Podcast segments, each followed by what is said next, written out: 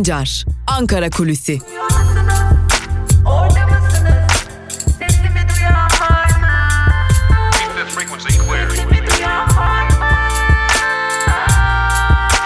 Özgürüz Radyo. Özgürüz Radyo. Günaydın sevgili Özgürüz Radyo dinleyicileri. İyi haftalar, iyi günler dileyerek başlayalım. Ankara Kulisi programındasınız. Haftanın ilk programıyla haftayı ve günü açıyoruz. Yine hafta içi her gün olduğu gibi Özgürüz Radyo'da. Evet gün boyunca yine gelişmeleri dinlemek üzere, gelişmeleri bizler gelişmeleri aktarmak üzere, sizler de gelişmeleri dinlemek üzere Özgürüz Radyo'da olmaya devam edeceksiniz. Yine dolu dolu içeriklerimizle bu haftanın ilk gününden itibaren sizlerle olmayı sürdüreceğiz sevgili dinleyiciler. Peki neler var bugün Ankara'da? E, malum bütçe görüşmeleri. Bütçe görüşmeleri devam edecek Türkiye Büyük Millet Meclisi'nde ama salı günü devam edilecek. E, salı günü itibariyle Türkiye Büyük Millet Meclisi'nin Plan Bütçe Komisyonu'nda bütçe görüşmelerine devam edilecek. Öte yandan salı gününe kadar geçtiğimiz hafta perşembe günü salı gününe kadar Türkiye Büyük Millet Meclisi Genel Kurulu da kapatılmıştı. Genel Kurul da görüşmelerini sürdürecek. Ee, Sanayi ve Teknoloji Bakanlığı'nın ya da Hazine ve Maliye Bakanlığı'nın bütçesinin ele alınması bekleniyor. Karışıklık var. Karışıklığın nedenini de söyleyelim. İçişleri Bakanı Süleyman Soylu'nun Covid-19'a yakalanması sonrası bütçenin belirlenen geliş, görüşme takvimi yani Plan Bütçe Komisyonu'nda belirlenen görüşme takvimi değişikliğe uğradı, akamete uğradı ve bunun e, do, bundan dolayı da e, sıralar iyice karışmış durumda. Öte yandan yine salı ve çarşamba günü siyasi partilerin e, meclis grup toplantıları gerçekleştirilecek. Bunlara bakacağız. E, başka neleri konuşacağız? Artık bu hafta Cumhurbaşkanı Erdoğan'ın e, reform dediği bu şeyin ne olduğunu, reform açıklamalarının ardının nasıl doldurulacağını da bu hafta biraz daha öğreneceğiz. Öte yandan başka konular da var tabii ki görüşülecek, konuşulacak, tartışılacak çok sayıda konu var. Şimdi onlardan biri muhalefetin anayasa yazım sürecine başladığına dair bilgiler. E, aslında bu bilgiler yeni değil. Uzun süredir var olan bilgiler. Uzun süredir iddia düzeyinde olan bilgiler ama ilk defa bu kadar ayyuka çıkmışa benziyor. Bunu şöyle almayalım hele. Ümit Özdağ'ın açıklamaları sonrası ayyuka çıkmış gibi bir durum değil. Ardı ardına sorular gelmeye başladı. Ardı ardına açıklamalar gelmeye başladı. Bu açıklamalarda bu sorularda devam edecek gibi görünüyor. Ümit Özdağ işte İyi Parti HDP ile anayasa çalışması hazırlıyor demişti. Kılıçdaroğlu ise herhangi bir anayasa çalışmamız yok. Olursa zaten ilk olarak Meral Akşener'in ve İyi Parti'nin kapısını çalarız demişti. Şimdi buradaki esas nokta şu ve e, burada kilitlenen esas nokta e, aslında İbrahim Kaboğlu, Profesör Doktor İbrahim Kaboğlu kanun hükmünde kararname ile ihraç edilen ve anayasa profesörü de olan İbrahim Kaboğlu'nun bu anayasa yazım sürecinde önemli bir rol aldığı, önemli ve etkili bir rol aldığı belirtiliyor. Görüşmelerin yapıldığı belirtiliyor ama bu görüşmelerin muhalefetin tek masa etrafında toplanarak gerçekleştirildiğini söylemek mümkün değil. Ağırlıklı olarak siyasi partileri ziyaretlerle, siyasi partilerden temsilcilerin bir araya gelmesiyle farklı zaman dilimlerinde farklı yerlerde bir araya gelmesiyle gerçekleştirilen bir anayasa yazım süreci işliyor. Ancak geçtiğimiz günlerde Ümit Özdağ'ın televizyon ekranlarında okuduğu o metin olduğu iddia edilen o metin bu anayasa yazım süreciyle ele alınan metinle aynı değil. Bunun özellikle altını çizelim zira henüz ortaya böyle tam anlamıyla şekillenmiş ve budur denilebilecek ya da e, tam anlamıyla yazıya dökülmüş bir metin yok. Ümit Özdağ'ın ele aldığı metin aslında biraz daha eski tarihle e, daha eski dönemlerde ortaya atılan, ortaya çıkarılan önerilerden oluşan bir metin ancak e, şu an itibariyle muhalefet partileri arasında yürütülen bu görüşmeler bir kez daha altını çizelim ayrı ayrı yürütülen aynı anda aynı masanın etrafında hep birlikte oturularak görüşülerek gerçekleştirilen bir anayasın, yaz, anayasa yazım süreci yok. Fakat şöyle bir noktanın altını çizelim. Muhalefet anayasa yazım sürecine aslında başlamış durumda. Her siyasi partinin belli başlı önerileri var. Her siyasi partinin üzerinde ortak mütabakat e, kurduğu belli başlı konular var. Bunlardan ilki elbette ki güçlendirilmiş parlamenter sistem. İyi Parti, CHP, HDP, Saadet Partisi aklınıza gelebilecek bütün muhalefet partileri şu an itibariyle bu noktada bir ortak mütabakata sahipler. Türkiye'de şu an itibariyle Adalet ve Kalkınma Partisi, Milliyetçi Hareket Partisi ve Büyük Birlik Partisi dışında e, Vatan Partisi gibi partileri buna da elbette ki e, oy e, oranları üzerinden de konuşacak olursak dahil edip etmemenin de çok bir önemi yok ama bu üç parti şu an itibariyle milletvekilleri olduğu için söylüyorum bu üç partiyi de. Üç parti dışında Türkiye'deki neredeyse bütün siyasi partiler e, bir güçlendirilmiş parlamenter sistem öneriyorlar. E, tabii ki burada CHP, HDP ve İyi Parti'nin öne çıktığını ve önemli noktalarda uzlaşılar olduğunu, bu parlamenter sistem noktasında uzlaşılar olduğunu, kimi noktalarda keskin fikir ayrılıkları olduğunu da belirtebiliriz bu e, anayasa yazım sürecinde ama bir kez daha altını çizerek noktalayalım bu konuyu. Bir masanın etrafında toplanan muhalefet temsilcilerini hayal edemeyiz bu anayasa yazım süreci için. Sadece ama sadece fikirlerin getirilip götürüldüğü belli bir mekanizmanın işletilmeye çalışıldığı bir süreçten bahsedebiliriz. Lakin bunu ilerleyen zamanlarda somut hale getirmekte mümkün olacak ki bu sürecin öncülüğünü de Cumhuriyet Halk Partisi'nin oynayacağını şimdiden rahatlıkla belirtebiliriz. Türkiye yeni anayasasıyla belki bir yakın bir zaman diliminde tanışmış olacak ya da yeni anayasa önerisiyle tanışmış olacak. Öte yandan muhalefet böylesi bir hazırlıktayken Cumhurbaşkanı Erdoğan da bir reform söylemine sığınmış durumda. Sık sık reform açıklamaları yapıyor Erdoğan ve reform çalışmaları başlattığını ekonomide ve yargıda reform söylemlerini arttırarak devam ettiriyor. Ancak e, AKP'liler e, belli başlı taleplerde e, buluşmuş durumdalar. Şu an mevcut milletvekili olan AKP'lileri de kastederek bunu söyleyebiliriz. AKP'lilerin belli başlı taleplerinden bazıları şunlar sevgili dinleyiciler. 1. Biz artık teknokrat bakan istemiyoruz. Kendi siyasi partimizin içinden rahatlıkla ulaşabileceğimiz, görüşebileceğimiz bakanlar istiyoruz. Eğer bir reform işletilecekse öncelikle bakanlar kurulundan başlatılması gerektiğini düşünüyor AKP'liler yani. Bunun dışında bununla birlikte tabii ki ekonomi yönetiminin biraz daha şeffaflaştırılmasını istiyor bazı AKP'liler. Cumhurbaşkanı Erdoğan'ın bu sürece çok dahil olduğunu aslında bu sürece dahil olmaması gerektiğini düşünen AKP'liler var. Tabi bu düşünceler yüksek sesle dile getirilemiyor AKP içerisinde. Peki bu reform söylemlerinin devamı gelecek mi? Yani daha doğrusu arkası gelecek mi? Bunlar somut hale gelecek mi?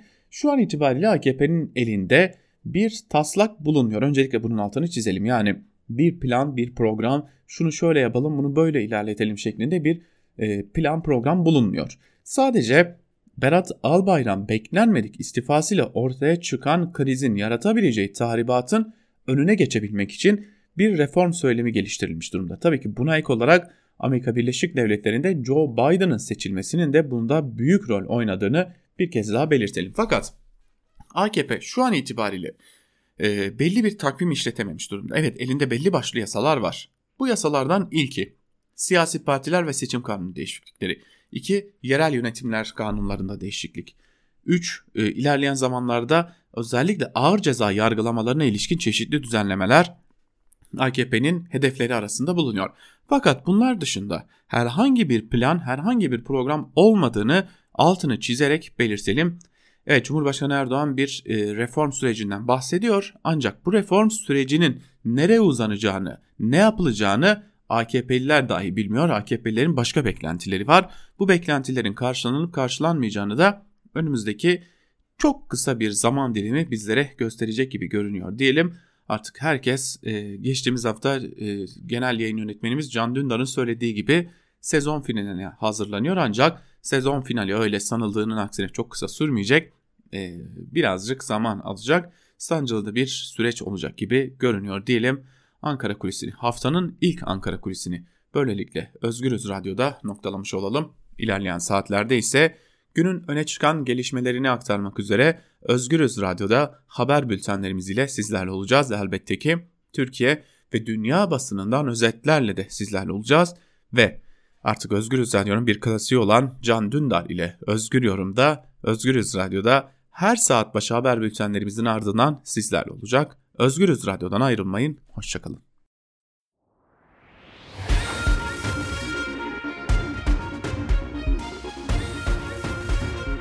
Altan Sancar, Türk basınında bugün.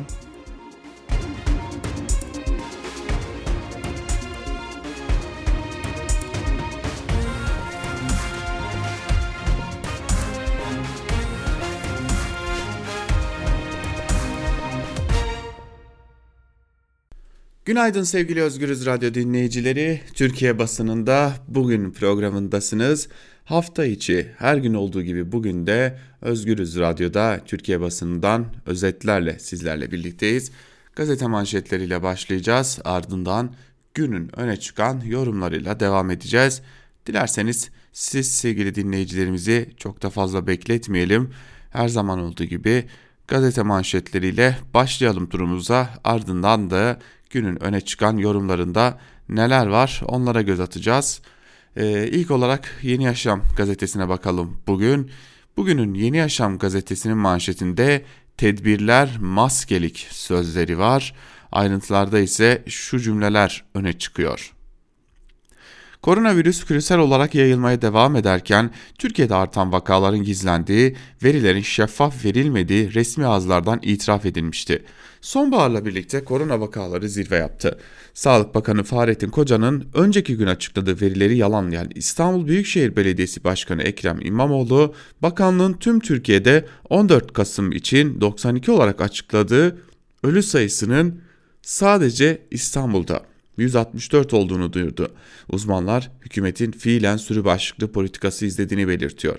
İstanbul Tabip Odası Yönetim Kurulu Genel Sekreteri Profesör Doktor Osman Küçük Osmanoğlu eğer tedbirler alınmazsa vaka, yatan hasta ve ölüm sayıları çok daha fazla artacak ve sağlık teşkilatının bu kapasiteyi kaldırmayacağını göreceğiz. Kapasite dolmuş ve taşmak üzere. Eğer kapanma gerçekleşmezse hem ölüm sayılarındaki artış hem de hastanelerde kuyruk sıralarını göreceğiz dedi. Öte yandan İçişleri Bakanlığı tedbir olarak ekonomik zorluk yaşayan yurttaşlara ceza kesmekle meşgul denilmiş haberin ayrıntılarında.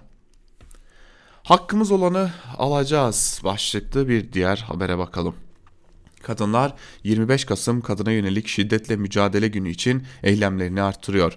İstanbul'da kadınlar mor balonlar uçururken eylemde konuşan HDP Fatih ilçe eş başkanı Seyre İpek kazanılmış haklarımızı öz gücümüzle koruyacak, gasp edilmiş haklarımızı da mücadelemizle kazanacağız. Eşit ve özgür bir yaşam kuracağız dedi şeklinde aktarılmış.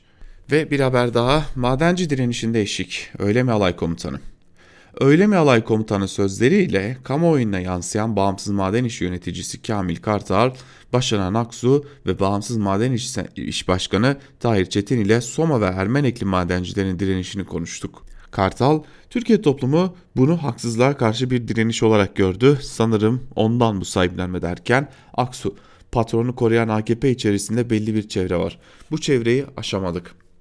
Plan Bütçe Komisyonu Başkanı Lütfi Elvan da o dönem o da Ermenekli ve patronun hemşerisiydi. Çetin ise bu sorun çözülecek yoksa alanı terk etmeyiz dedi şeklinde ayrıntılar aktarılmış. Tabi bunu sadece hemşericilik olarak açıklamak da mümkün değil. Bu ıı, AKP ile gelen bu durum hemşericiliğin çok fazla ötesinde. Ve geçelim Bir Gün Gazetesi'ne. Bir Gün Gazetesi'nin manşetinde iktidarın mutluluk formülü duble yol şeklinde ayrıntılara bakalım. Enerji ve Tabi Kaynaklar Bakanlığı'nın bütçe görüşmelerinde muhalefet milletvekillerince dile getirilen usulsüzlük iddialarına huzuru bozmayın şeklinde yanıt veren AKP milletvekili Uğur Aydemir, Gençlik ve Spor Bakanlığı'nın bütçe görüşmelerinde de benzer bir çıkışa imza attı. Muhalefet gençlerin işsizlik ve gelecek kaygısı nedeniyle mutsuz olduğuna dikkat çekti. AKP'li Aydemir ise gençlere otobanların bölünmüş yolların ve sıra beklenmeyen hastanelerin anlatılması gerektiğini söyledi. AKP'li Aydemir, gençlerin mutsuzluğunu ortaya koyan araştırmaların kerameti kendinden menkul araştır kuruluşlarca e, yapıldığını ileri sürdü. İktidar gençlerin durumunu görmezden gelse de üniversite mezunu dahi iş bulamıyor. Bir yıldan fazla süredir iş arayan 15-34 yaş arası genç sayısı geçen yıla göre 87 bin artarak 541 bin oldu. 15-24 yaş arasında her 100 gençten 26'sı ise işsiz. Bu işsizlerden biri de üniversite mezunu Su Çiftçi. Uzun süredir iş aradığını belirten çiftçi, iş arama sürecim boyunca karşılaştıkları beni çok, çok yıprattı dedi ve ekledi. Binbir zorlukla kazandığımız okullarda maddi imkansızlıklar içinde okumaya çalışırken mezun olduğumuzda elimizde avucumuzda koca bir hiçle kalıyoruz. Genç işsizliğe dair kalıcı bir çözümler üretilmeli gençlere istihdam sağlanmalı denilmiş haberde. Ve bir diğer haberi de aktarım. Filyasyon zinciri aylar önce koptu. Salgının başından beri verileri şeffaf şekilde açıklayamayan Sağlık Bakanlığı'na göre son bir haftada Covid-19'a bağlı vefat sayısı 80-90 arasında. Ancak İBB'ye bildirilen vefat sayısı ise her gün 130 civarında. Bakanlığa tepki büyük. İstanbul'daki filyasyon ekiplerinde görev yapan sağlıkçıların anlattıkları durumun vehametini gözler önüne serdi. Bir filyasyon ekibinde görevli olan sağlıkçı vakalara ve bize verilen listelere yetişemiyoruz. Açıkçası filyasyon zinciri aylar önce koptu demiş sevgili dinleyiciler. Durum bu denli kötü işte İstanbul'da. Sadece İstanbul'da değil bütün Türkiye'de çok kötü. Evrensel Gazetesi'ne bakalım şimdi. Gazetenin manşetinde o istifa etti gitti, biz eridik bittik sözleri yer alıyor. Ülkenin en yoksullarının milli geliri Angola milli gelirinin altına düştü. Mata otomotiv işçileri ekonomi bakanı istifa etse ne olacak biz bittik dedi. 2013 yılında 3800 dolar olan en yoksulun milli geliri 2019'da 2837 dolara geriledi. Böylece 2013'te Ukrayna, Kosova ve Ermenistan ortalamasında olan düzey 2019'da Angola ve Papua Yeni Gine dönemine girdi. İçinde bulunduğumuz 2020'de ise daha da gerileyip Gana ve Kongo Cumhuriyeti ortalamasına inmesi bekleniyor. Bakan Berat Albayrak'ın istifasını geç kalan karar diye yorumlayan Mata Otomotiv işçileri Cumhurbaşkanı Erdoğan'ın acı reçete ve fedakarlık açıklamalarına tepki gösterdi. Pazara artık dolduramadığımız için pazar arabasıyla gitmiyoruz. Havalar soğudu ama elimiz kombiye gitmiyor. Fazla mesai yapmazsak geçinemiyoruz. Daha neyin fedakarlığı demiş emekçiler. Dağlı Karabağ'da halklar sürece dahil edilmeli. Doktor Pınar Sayan'ın sözleri şöyle. Ermenilere küçük düşürücü kazananın barışı dayatılırsa iki halk arasında düşmanlık derinleşebilir. Unutulmamalı ki askeri üstünlük halklar arası düşmanlığın önüne geçemez. Şu ana kadar müzakereler hep devlet başkanı ve dış işleri seviyesinde yürütüldü. Oysa kalıcı bir barış tesis edebilmek için halkların süreci sahiplenmesini sağlamak önemli. Anlaşmada Dağlık Karabağ statüsünden hiç bahsedilmiyor. Bence insanların kafasını en çok karıştıran bu. Görünen o ki konunun detayları hakkında hala müzakereler devam ediyor.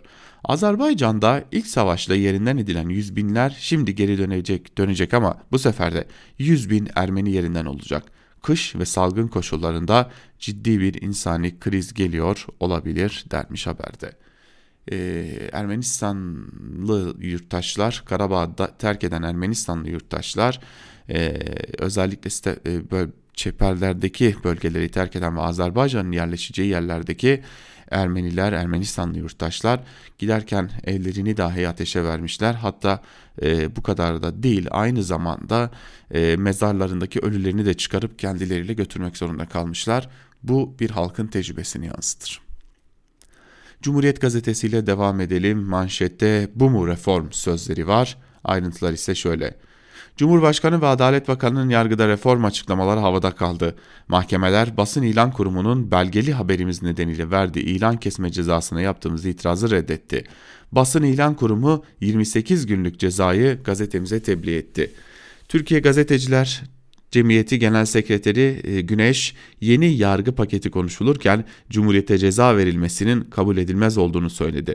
Basın Konseyi Başkanı Türenç cezaları boşa boşa çaba diye niteledi. DGS Başkanı Durmuş iktidar Cumhuriyeti susturamayacak dedi şeklinde ayrıntılar aktarılmış. Hazır Cumhuriyet Gazetesi olarak siz haktan hukuktan bahsetmişken biz de bir soru yöneltelim sizlere. Çağdaş Gazeteciler Derneği'nin yaptığı bir açıklamaya bakalım.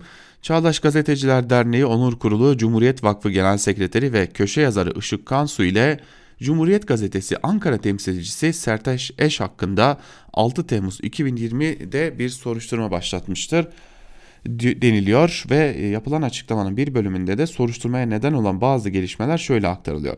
Gazete çalışanlarına dönük ayrımcı ve baskıcı tutumlarıyla ilgili üyelerimizden gelen şikayet ve konuyla ilgili iddialar, Cumhuriyet Gazetesi Ankara bürosunda yaşanan işten çıkarmalarda kişisel sebepler ve paylar olduğuna ilişkin iddialar, Ankara Ankara bürosunda çalışma barışı kalmaması nedeniyle işten ayrılmalar olduğuna ilişkin şikayet ve bu durumda kişisel sebep ve payların olduğuna ilişkin iddialar Çağdaş Gazeteciler Derneği'ne ve üyelerine ilişkin ayrımcı tutum ve baskı uygulandığına ilişkin iddialar.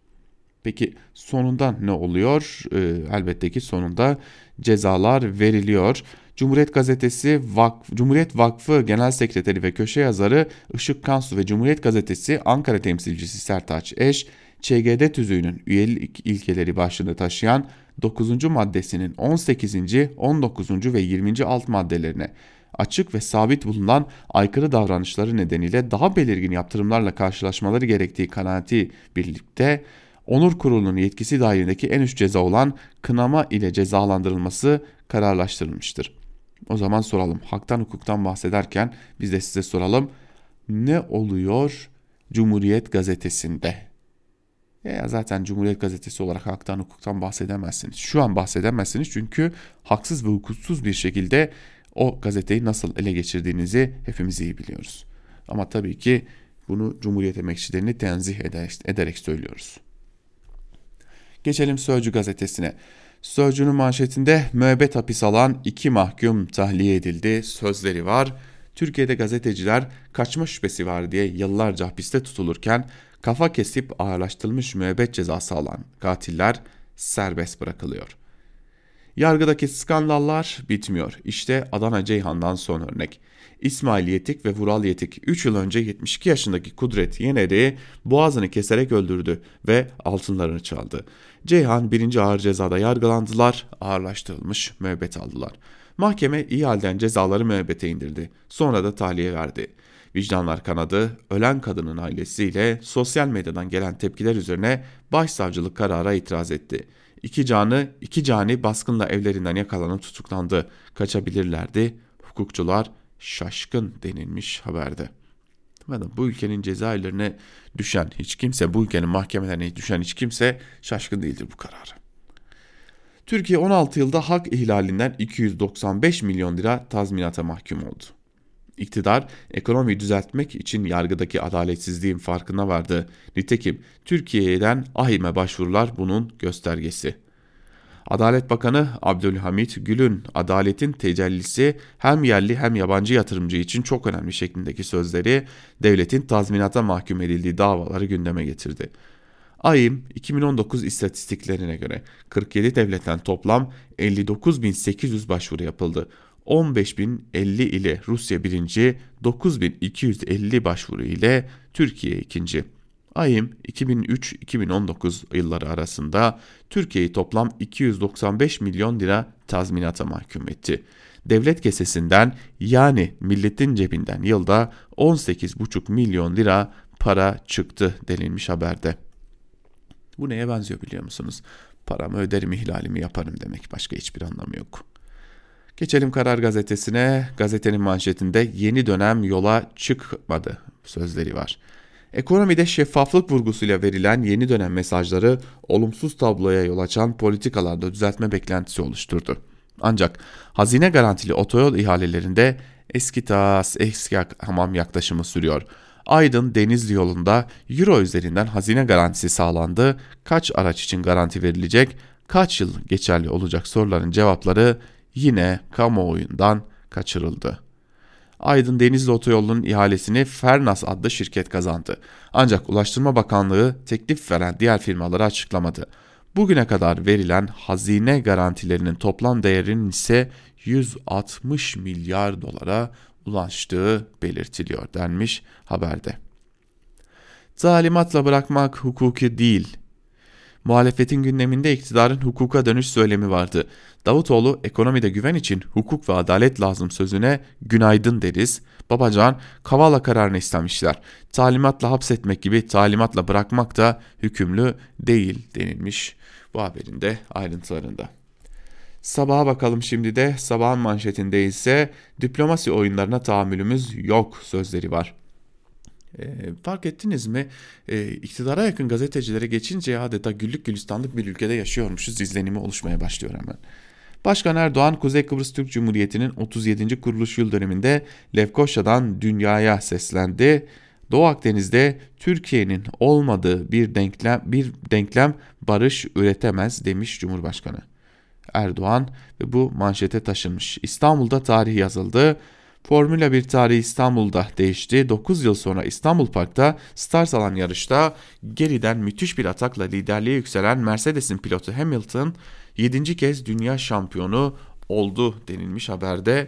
E, şampiyona kupasını meclis başkanı Mustafa Şentop vermiş. Asfalt çok iyiydi diye sormuştu. Onu da söyleyelim. Öte yandan da e, yetmezmiş gibi şampanya diye verilen e, sıvının da sıvının diyorum çünkü şampanya olmadı e, gazoz benzeri bir sıvı olduğu da ortaya çıkmıştı. Bu da işin bir diğer komik yanı. Ve geçelim Hürriyet gazetesine manşette ben bile çok kaygılıyım sözleri var. Ayrıntılar şöyle. İflah olmaz bir iyimser olarak artık ben de koronavirüs salgınında ani bir tsunami yaşayabileceğimizi düşünüyorum. Lütfen herkes alabildiği önlemi alsın. Son bir ayda ağır hasta sayısında %50'leri, ölüm oranlarında %55'leri bulan artış var. Bunlar muhtemel bir tsunami'nin işaretleridir.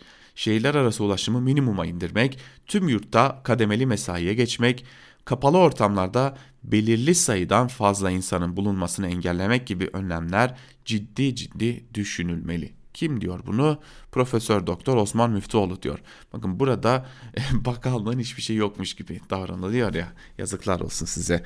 Yani e, bırakın Allah aşkına bırakın artık bir iş yapmayın siz ya.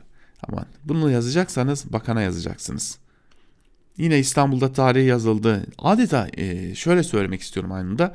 Hürriyet bugün İstanbul'da tarih yazıldı haberine de bakınca dikkatimi çekti. Sabah gazetesinin neredeyse mizampajıyla aynı şekilde çıkmış. Sağ üstte İstanbul'da tarih yazıldı. Hemen sağ altında diplomasi oyunlarına tahammülümüz kalmadı denilerek az önce sabahtan da aktardığımız e, bir haber var. E, ve yine bir e, haber de şu geldikleri gibi gidiyorlar başlıklı bir haber. Ermeniler Karabağ'da yaklaşık 30 yıldır işgal altında tuttukları Kelbecer'i uzun konvoylar halinde boşaltırken oturdukları evleri de ateşe verdiler denilmiş. Ona geldikleri gibi gidiyorlar denmez de bir halkın tecrübesi denir. E, bunu e, şimdi yazabilecek, görebilecek cesaretiniz yok. Gerçi hiçbir zaman olmadı. Ve geçelim Milliyet gazetesine. Hürriyet gazetesini de böylelikle noktalayalım. Geçelim Milliyet gazetesine. Gazetenin manşetinde kısıtlamaya %64 destek sözleri yer alıyor. Bakalım ayrıntılarda neler var. Artan vaka sayılarının ardından yapılan araştırmada toplumdaki genel eğilim hafta sonu sokak kısıtlaması olması yönünde. Ipsos'un 5-10 Kasım'daki araştırmasına göre toplumun %64'ü tüm Türkiye'de koronavirüs salgını nedeniyle yeniden sokağa çıkma yasağının getirilmesi gerektiğini düşünüyor. %20 bu kısıtlamanın bazı iller için uygulanabileceği görüşünde yasağa tamamen karşı çıkanların oranı %9 olurken geri kalan kısım fikir beyan etmemiş. Yapılan araştırmada toplumun %52'si kafe restoran işletmelere getirilen saat 22'ye kadar çalışma kısıtlamasını desteklerken %33 bu kararın tüm gün boyunca uygulanması görüşünde. Kısıtlamayı yanlış bulanlar %6, fikri olmayanlar ise %9'da kalıyor. Her 10 kişiden 6'sı yakın ya da uzak tanıdıklarından birine koronavirüs teşhisi konduğunu da belirtiyor denmiş haberde. Evet yine e, sağda e, pardon bu defa solda tahammül kalmadığı sözleri var Erdoğan'ın. Yine sağ üstte de İstanbul masalıyla Formula 1'de ortaya çıkan sonuç aktarılmış. Covid aşısına yerli dolap. Türk bilim insanları Profesör Uğur Şahin ve Doktor Özlem Türeci'nin duyurduğu Covid-19 aşısının eksi 70 ila eksi 80 derecede saklanması gerekliliği lojistik konusunu gündeme taşıdı. Manisa'da faaliyet gösteren Öztaş Demirçelik eksi 86 dereceye kadar derin dondurucu üretti denilmiş haberde. En azından dışarıda aşı üretilince gelirken sıkıntı yaşamayacağını öğrenmiş olduk. İşte budur yerli ve milli Türkiye. Geçelim Yeni Şafak'a. Yeni Şafak'ın manşetinde Maraş'ta yeni dönem başlayacak sözleri var. Ayrıntılara bakalım. Cumhurbaşkanı Erdoğan ve MHP lideri Bahçeli 46 yıl sonra 8 Ekim'de açılan kapalı Maraş'a sembolik anlamı yüksek bir ziyaret gerçekleştirdi. Maraş'ta atılan adımlarla hep birlikte herkesin yararına olacak yeni bir dönemin başlayacağına vurgu yapan Erdoğan, inşallah bu hedefe hep birlikte ulaşacağız dedi diye aktarılmış. Şimdi bir diğer noktaya geçiyoruz. Ee, Kıbrıs üzerinden yeni bir krizimiz olacak. İyi izleyip iyi yorumlamak gerekecek. Ve son olarak bir de Akit'e bakalım. Akit ile birlikte de gazete manşetlerini artık noktalayalım. Günün öne çıkan yorumlarında neler var onlara bakalım. Sonra da Akit'in manşetinde diplomasi oyunlarına tahammülümüz kalmadı sözleriyle yine Erdoğan var. Ayrıntıları aktarmaya gerek yok. Aynı yerlerden defalarca aktardık zaten. Mahallemizde sarhoş narası istemiyoruz başlıklı bir haber, haber var şimdi. CHP'li Eskişehir'de yapılması planlanan Barlar Sokağı'na vatandaşların yanı sıra sivil toplum kuruluşlarından da sert tepki geldi. Barlar Sokağı uygulamasının gençleri ifsadın ellerine haramın kucağına atacak bir proje olduğuna dikkat çeken STK'lar bu projeden derhal vazgeçilmesini istediler denilmiş haberde e, baktığımızda bir avuç azgın azınlık görüyoruz. E, başka da bir şey yok. Evimin önünde okulumun yolunda barlar sokağı istemiyorum. Açıklamayı yapan Diyarbakır'da e, yönetimini Hizbullahçılara bırakan eğitim bir senmiş. E, bunu da bir kez daha görmüş olduk. Bir avuç azgın azınlığı bu defa biz kullanmış olalım diyelim ve gazete manşetlerini böylelikle noktalamış olalım günün öne çıkan yorumlarını sizlerle paylaşacağız şimdi de. Köşe yazılarına AKP'nin kulisçisi, AKP'nin geleceğini, AKP'nin yapacaklarını fısıldayan Abdülkadir Selvi ile başlayalım. Selvi Yeni Siyaset, Yeni Dönem başlıklı bir yazı kaleme almış ve o yazının bir bölümünde şunları yazmış. Yeni dönemi dinamiklerini anlamak için Erdoğan'ın 11 Kasım'da AKP grubunda, 13 Kasım'da AKP Tekirdağ İl Kongresi'nde ve 14 Kasım'da AKP Kars ve Kar Karaman kongrelerinde yaptığı konuşmalara bakmakta yarar var. Değişmeyen tek şey değişimin ta kendisidir gerçeğini siyasette en iyi yansıtan Erdoğan oldu. AKP 18 yıllık iktidarını değişime borçlu. Erdoğan süreklilik için değişimi esas aldı. Bir dönem çare olarak AKP'nin reformcu kimliğini esas alacak şekilde fabrika ayarlarına dönmesi gösterildi. Çözüm sürecinin başlangıcında ise ikinci yeni denildi. Yeni döneme nasıl bir ad verileceğini bilmiyorum. Ama bildiğim bir şey varsa bunun bir süreç olduğu diye konuşmuş Abdülkadir Selvi. Biz söyleyelim bu süreç buna neden süreç deme gereği duyduklarını edinilen bilgilere göre AKP'nin elinde bir program falan yok. Yani bir işleyiş takvimi yok. E tabi bunlar olmayınca da bu sürece ne demek gerekiyor? Buna süreç demek gerekiyor. Çünkü e, süreç kendi içerisinde pişen bir e, şeydir. E, ancak kendi içinde pişecek. Yani Cumhurbaşkanı Erdoğan bir açıklama yaptı ama bunun altının doldurulmasını bekleyecekler. Gazete Duvar'dan Ülkü Doğanay'a bakalım. Demokrasi in, damat out sözleriyle bir yazı kalemi almış. Bakalım bir bölümünde neler kaydetmiş Ülkü Doğanay. Erdoğan'ın geçtiğimiz cumartesi partisinin Kars ve Karaman kongrelerinde yaptığı ekonomi, hukuk ve demokraside yepyeni bir seferberlik başlatıyoruz açıklamaları geldi. Erdoğan bu konuşmasında demokrasi seferberliğinin ne anlama geldiğinin ipuçlarını veriyor partisine. Her yıl 1 milyon yeni üye kaydetmeyi hedeflediğini, Türkiye'nin kaderiyle partisinin kaderinin bir olduğunu söylüyordu. Zaten 18 yıllık iktidarı boyunca milletin özlemini çektiği halklara, özgürlüklere kavuşmuş, demokrasi ve kalkınma ikliminden ülkenin 81 vilayeti de yararlanmıştı. Önümüzdeki günlerde muhtemel hukuk devleti, demokrasi ve temel haklar sözcüklerini Cumhurbaşkanı'nın yanı sıra iktidar sözcülerinin ve basındaki temsilcilerinin ağzından daha çok duyacağız. Baksanıza demokrasinin hukukun üstünlüğünün yalnızca telaffuz edilmesi dahi piyasaları nasıl etkiledi. Kuşkusuz iktidar ekonominin kötüye gittiğini ve bir reform gerektiğini bir anda fark etmiş olmadığı gibi ülkede demokrasi, yargıda bağımsızlık olmadığını da Joe Biden'ın ABD'ye başkan seçilmesinin Berat Albayrak'ın Hazine ve Maliye Bakanlığı'ndan istifa etmesinin ardından keşfetmiş değil. Konjonktür böyle gerektirdi. Öte yandan Cumhurbaşkanı'nın ilan ettiği bu seferberliği kimse ülkeye demokrasi gelecek, basan artık özgür, tutuklu siyasetçiler, insan hakları savunucuları, gazeteciler serbest kalacak. Yargı bağımsız olacak, insanlar tutuklanma korkusu olmadan görüşlerini rahatça dile getirip iktidarı eleştirebilecekler. O hal ve KHK mağduriyetleri giderilecek, herkes eşit vatandaşlar olarak hak ve özgürlükten yararlanabilecek diye okumuyor. Zaten demokrasi dediğiniz yabancı yatırımcıların ülkeye rahatça mal varlıklarına el konulmayacağından ve mülkiyet haklarının yargı tarafından korunacağından emin olarak gelebilmelerinden başka nedir ki diye soruyor Ülkü Doğanay yazısında. O halde devam edelim bir diğer yazıya geçelim. Evrensel'den İhsan Çaralan'ın yazısına bakalım. Tek adam yönetimlerinde aile Albayrak vakasının siyasetteki anlamı başlıklı bir yazı kaleme almış ve o yazının bir bölümünde Çağrılan şunları kaydediyor. Erdoğan kıyıyı aşarak al bayrağı FETÖ beni aldattı diye klişeleştirilen Erdoğan'ı aldatanlar kategorisine sokar mı denilirse bu soruya sokar yanıtını vermek kolay değil.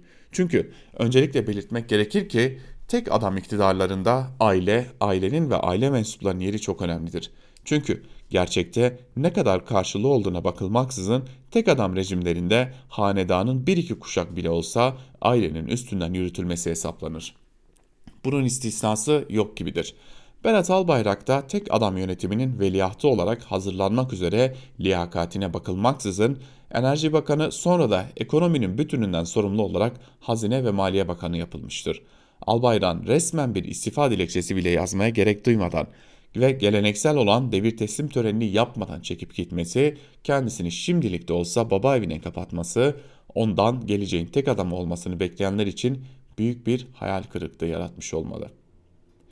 Berat Albayrak Erdoğan ailesindendir ama damat olarak. Bir de Berat Albayrak'ın kendi bağı olan Albayrak ailesi vardır ve ailesiyle de güçlü bağları vardır. Dahası 18 yıllık AKP iktidarı boyunca hiç kuşkusuz Albayrak ailesi Türkiye'nin en büyük medya grubu olan Turkuaz Medya başta olmak üzere pek, pek çok sektörde onlarca firmaya sahip önemli bir sermaye grubu olarak da iktidar için önemlidir. Bu yüzden de Berat Albayrak'ın gücü sadece damat değil aynı zamanda iktidarın arkasındaki sermayenin önemli bir unsuru olarak da ayrıca çok önemlidir. Bugün ülkemizde 18 yıllık AKP iktidarının üstünde biçimlenen tek adam yönetimi ve bu yöntemin bu yönetimin aile ayağı, sınıfsal, egemen, sınıfın bir kliğinin etkin unsuru olarak etkin bir ekonomik güce de sahiptirler. Bu yüzden de Albayrak'ın görevden ayrılması ile ilgili tartışmaları damat bakan olmanın ötesinde aile, sermaye, tek adam yönetiminin e, özellikleri bütünü içinde değerlendirdiğimiz ölçüde doğru anlayabiliriz demiş İhsan Çarılan yazısında. Ve geçelim bir Özgür Radyo programcısının yazısına Ragıp Duran'a Yeni Beyaz Saray Beştepe Sarayı'na ne yapar başlıklı yazısını aktaralım Ragıp Duran'ın. Duran artı gerçekte şunları kaydediyor. Washington-Ankara ilişkilerinde Beştepe öyle acayip gelişmeler bekliyor ki daha şimdiden bir dizi önlem almaya başladı bile. Erdoğan'ın tüm hamlelerini sadece Biden faktörüne bakarak gerçekleştirmediğini biliyoruz. Ama dış ilişkilerde hem siyasi hem mali ekonomik olarak ABD'nin ağırlığı hatta tayin edici niteliği göz önünde bulundurulursa Beştepe'nin panik yaratmakta pek de haksız olmadığını söyleyebiliriz. Bir yandan Covid felaketi, bir yandan çöken ekonomi, üstüne bir de Biden sıkıntısı binince dudaklarında uçuklar çıkıyor birilerinin. Biden Obama döneminde 8 yıl boyunca başkan yardımcılığı yaptığı için mekanın yabancısı değil. Çok sayıda yabancı lideri yakından tanıyor. Bunların arasında Erdoğan da var. Ne var ki Biden daha önce ve seçim kampanyası boyunca Türkiye hakkında sarf etmiş olduğu sözleri tayin edici vaatler olarak değerlendirmemek gerekir. Her siyasetçi gibi muhalefetteyken söylenenler ile iktidara gelince yapılanlar birebir aynı olmaz, olmuyor. Beştepe Sarayı'nın paniklemesi çok da garip değil. Çünkü çok fazla açığı var. Erdoğan'ın Merkez, Başkan, Merkez Bankası Başkanı pat diye görevden alması sadece döviz kurları hazine rezervleriyle ilgili olmasa gerek. Çünkü Güvernör Murat Uysal skandal döneminde Halkbank Genel Müdür Yardımcısıydı. Bankanın ABD'de Reza Zarrab davasında yargılanıp mahkum olan bir başka yetkilisi Hakan Atilla'nın taltif edilerek atandığı İstanbul Borsası Başkanlığından alındığı söylentisi de çıktı. Sonra tekzip edildi.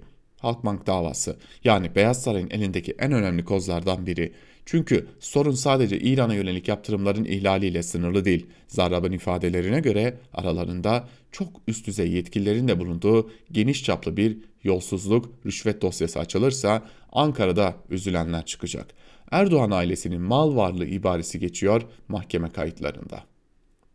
Trump'ın bu kadar çok direndiği başkanlığı bırakmamak için çırpındığını anlamak mümkün. Trump'ın başkanlık yaka, yaka kartı elinden alındığı gün yani dokunulmazlığının bittiği gün savcılığa çağrılması çok muhtemel. Vergi iadesi sorunlarından kadınlara yönelik taciz iddialarına, Rusya ile ilişkiler, ilişkilerden ticari işlerindeki usulsüzlüklere kadar Amerikan yargısı onlarca Trump dosyasına bakmak zorunda kalacak. Trump dosyalar arasında davası, Halkbank davasında yargıya baskı yapmak, Fethullah Gülen'in kaçırılması operasyonu gibi ilginç konular da var. S-400 meselesi de Erdoğan'ın başını çok ağrıtacağı benzer. Önce Çavuşoğlu son zamanlarda da Akar ikide bir kalkıp Washington'a S-400'lerle F-35'lerin uyumunu araştırmak üzere ortak bir tetkik komisyonu kuralım diyor. NATO ve ABD'nin böyle saçma sapan bir öneriyi ciddiye alacaklarına mı alacaklarına mı inanıyorlar? Milyarlarca dolar verip S-400'leri satın alırken bağımsız milli politika diye efelenenler hadi bakalım şimdi Biden'ı ikna etsin yaptırımlar yola çıkıyor mu? Katsa'nın Türkçesi neydi? Amerika'nın düşmanlarına yaptırımlarla mücadele yasası. Erdoğan CHP'nin desteğiyle bile yeni Beyaz Saray'dan gelecek baskılara karşı çok fazla direnemez. Buna ne ekonomik gücü yeter ne de siyasi kapasitesi. İlk işaretlerden anlıyoruz ki saray Biden ile anlaşmaya teşne. İyi de bakalım Biden buna hazır mı diye sormuş Ragıp Duran. Evet biz de Ragıp Duran'ın bu yazısıyla birlikte Özgürüz Radyo'da haftanın ilk Türkiye basınında bugün programını kapatmış olalım. Yarın yine aynı saatte Özgürüz Radyo'da görüşebilmek umuduyla Özgürüz Radyo'dan ayrılmayın. Hoşçakalın. Söz ve yorum Genel Yayın Yönetmenimiz Can Dündar'da.